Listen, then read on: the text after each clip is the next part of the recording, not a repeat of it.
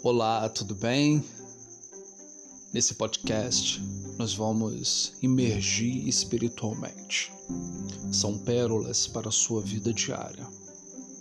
O tema é espiritualmente em forma. A referência ela se encontra em Salmos 88. Nas profundezas mais escuras. Se você acha que a sua vida é miserável, leia o Salmos 88. O salmista escreveu o seguinte: Porque a minha alma está cheia de angústia e a minha vida se aproxima da sepultura. Sua tristeza é expressada com esta frase: Puseste-me no abismo mais profundo e em trevas e nas profundezas. Este salmo é bastante depressivo. Ele clama a Deus dizendo: Alongaste de mim os meus conhecidos, puseste-me em extrema abominação para com eles. Estou fechado e não posso sair. A minha vista desmaia por causa da aflição. Senhor, tenho clamado a Ti todo dia. Tenho estendido para Ti as minhas mãos. A despeito da sua situação desesperadora, o salmista começa com: Senhor Deus da minha salvação. Ali estava sua esperança no Senhor. Nessa esperança ele encontrou forças. O poder da esperança. Para o crente, a esperança não é uma ilusão ela é a certeza de que coisas boas irão acontecer a nós com base na promessa da palavra de Deus. Não esperamos que Deus responda às orações, nós sabemos que Deus responde. Elias pediu que a vida retornasse ao corpo inerte do filho da viúva, e o menino reviveu.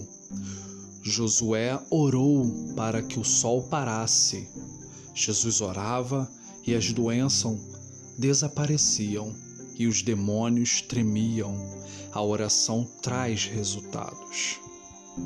Mentes e corações sadios. O apóstolo João orou por saúde tanto física quanto espiritual.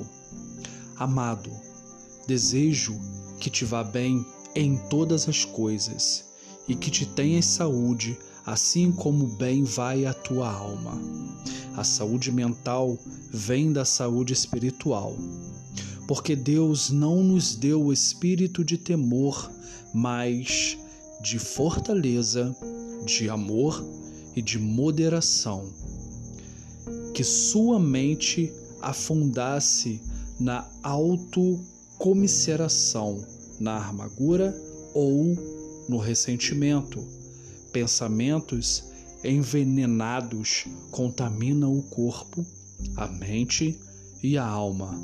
Você está vivendo em pecado, permitindo que ele cresça em sua alma como um câncer. Você é controlado pela raiva, amargura ou pelo ressentimento?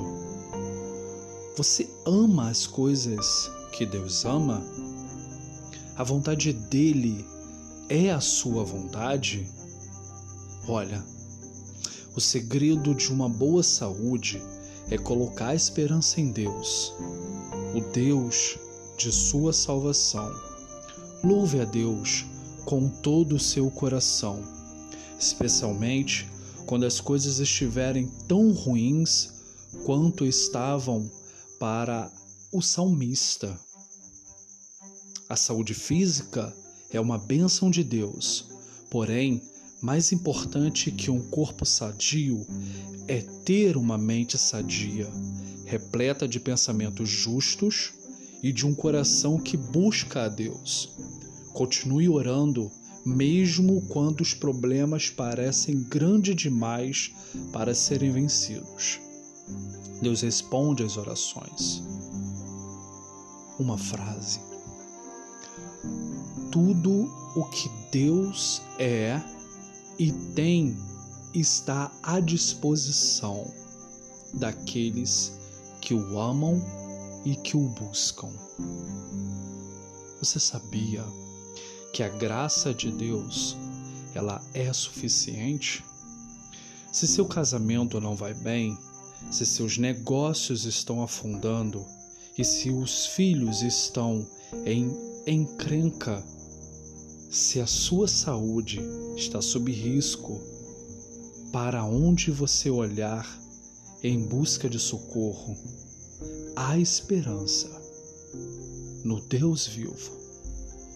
Sua graça é suficiente, sua misericórdia dura para sempre. Deus libertou você do pecado e seus braços o cercam com amor infinito. Seus anjos estão diante de você. Nada lhe é impossível, nada, nada é impossível.